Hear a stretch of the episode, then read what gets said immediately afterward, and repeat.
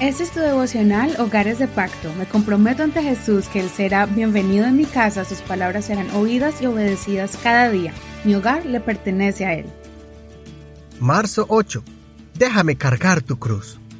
Lucas 23. Entonces Pilato juzgó que se hiciera lo que ellos pedían. Les soltó a aquel que había sido echado en la cárcel por sedición y homicidio, a quien ellos habían pedido, y entregó a Jesús a la voluntad de ellos. Y ellos al llevarle tomaron a un tal Simón de Sirene, que venía del campo, y le pusieron encima la cruz para que la llevase tras Jesús. Lo seguía una gran multitud del pueblo y de mujeres, las cuales lloraban y se lamentaban por él. Esta es la parte dura de los evangelios, cuando nos describen todo el padecimiento y el sufrimiento que Jesús tuvo que pasar por causa del pecado de nosotros. Era inevitable pasar por esa copa, pero el Señor la bebió con valentía, sabiendo que al final de todo, este sería el camino para traernos hacia Él otra vez. Es curioso que los primeros tres evangelios, Mateo, Marcos y Lucas, nos cuentan brevemente este instante cuando Jesús cayó llevando su cruz y los soldados romanos obligaron a, alguien que ayudara a Jesús. Este personaje se llama Simón de Sirene y no sabemos mucho de él, solamente que era oriundo de Sirene, una ciudad del este de África, que actualmente es Libia. Y Marcos recalca que él era el padre de Alejandro y de Rufo. Marcos 15. Verso 21. Obligaron a uno que pasaba viniendo del campo, a un cierto Simón de Sirene, padre de Alejandro y de Rufo, a que cargara la cruz de Jesús.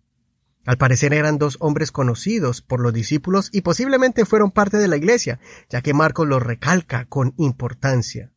La enseñanza de hoy es que muchos somos como Simón, Tal vez venimos cansados del trabajo, ya que la Biblia recalca que él venía del campo de trabajar.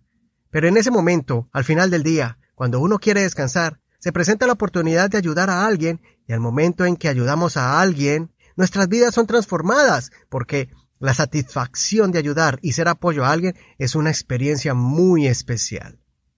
Además, esa persona después se convierte en alguien importante en nuestras vidas y que posiblemente van a ser el gran apoyo para nosotros más adelante.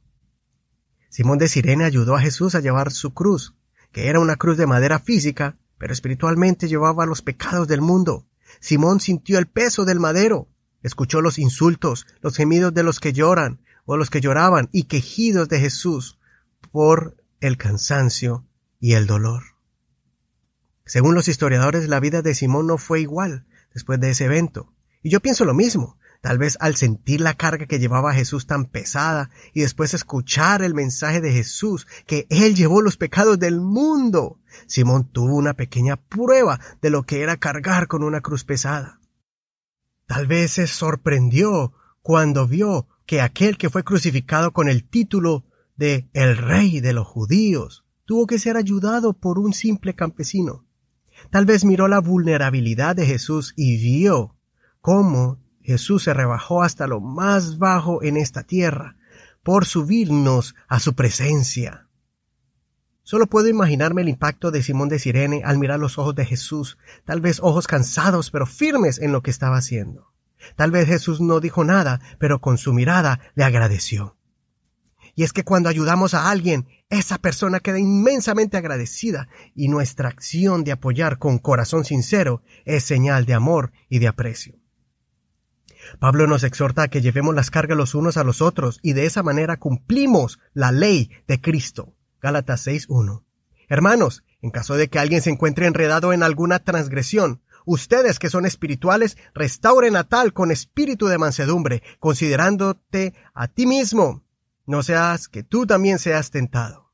Sobrelleven los unos las cargas de los otros, y de esa manera cumplirán la ley de Cristo. El Señor nos recuerda hoy que debemos de soportarnos unos a otros, ayudarnos unos a otros, llorar con los que lloran, reír con los que ríen, darle la mano al caído, ser un apoyo en vez de ser una carga a mi hermano. Para terminar, recuerda que tu familia también son hijos de Dios y son tus hermanos en Cristo, tu pareja, tus hijos, tus padres. Debemos llevar nuestras cargas de esa manera, con respeto y compasión, sabiendo que nosotros también tenemos debilidades y nos vamos a necesitar los unos a los otros para poder sobrepasar nuestra propia cruz. Consideremos, últimamente estoy criticando a mi hermano o le he ayudado a pasar alguna prueba. Estoy dando palabras negativas a mi familia y quejándome de ellos, o más bien estoy usando mis palabras para levantar, fortalecer y corregir con mansedumbre. Que el Señor escuche tu oración y te use para ayudarle a alguien a llevar su carga el día de hoy. Soy tu amigo Eduardo Rodríguez. No olvides leer todo el capítulo completo y compartir esta transmisión a una persona por medio de Spotify, Google Podcast, Apple Podcast o cualquier otra plataforma de audio.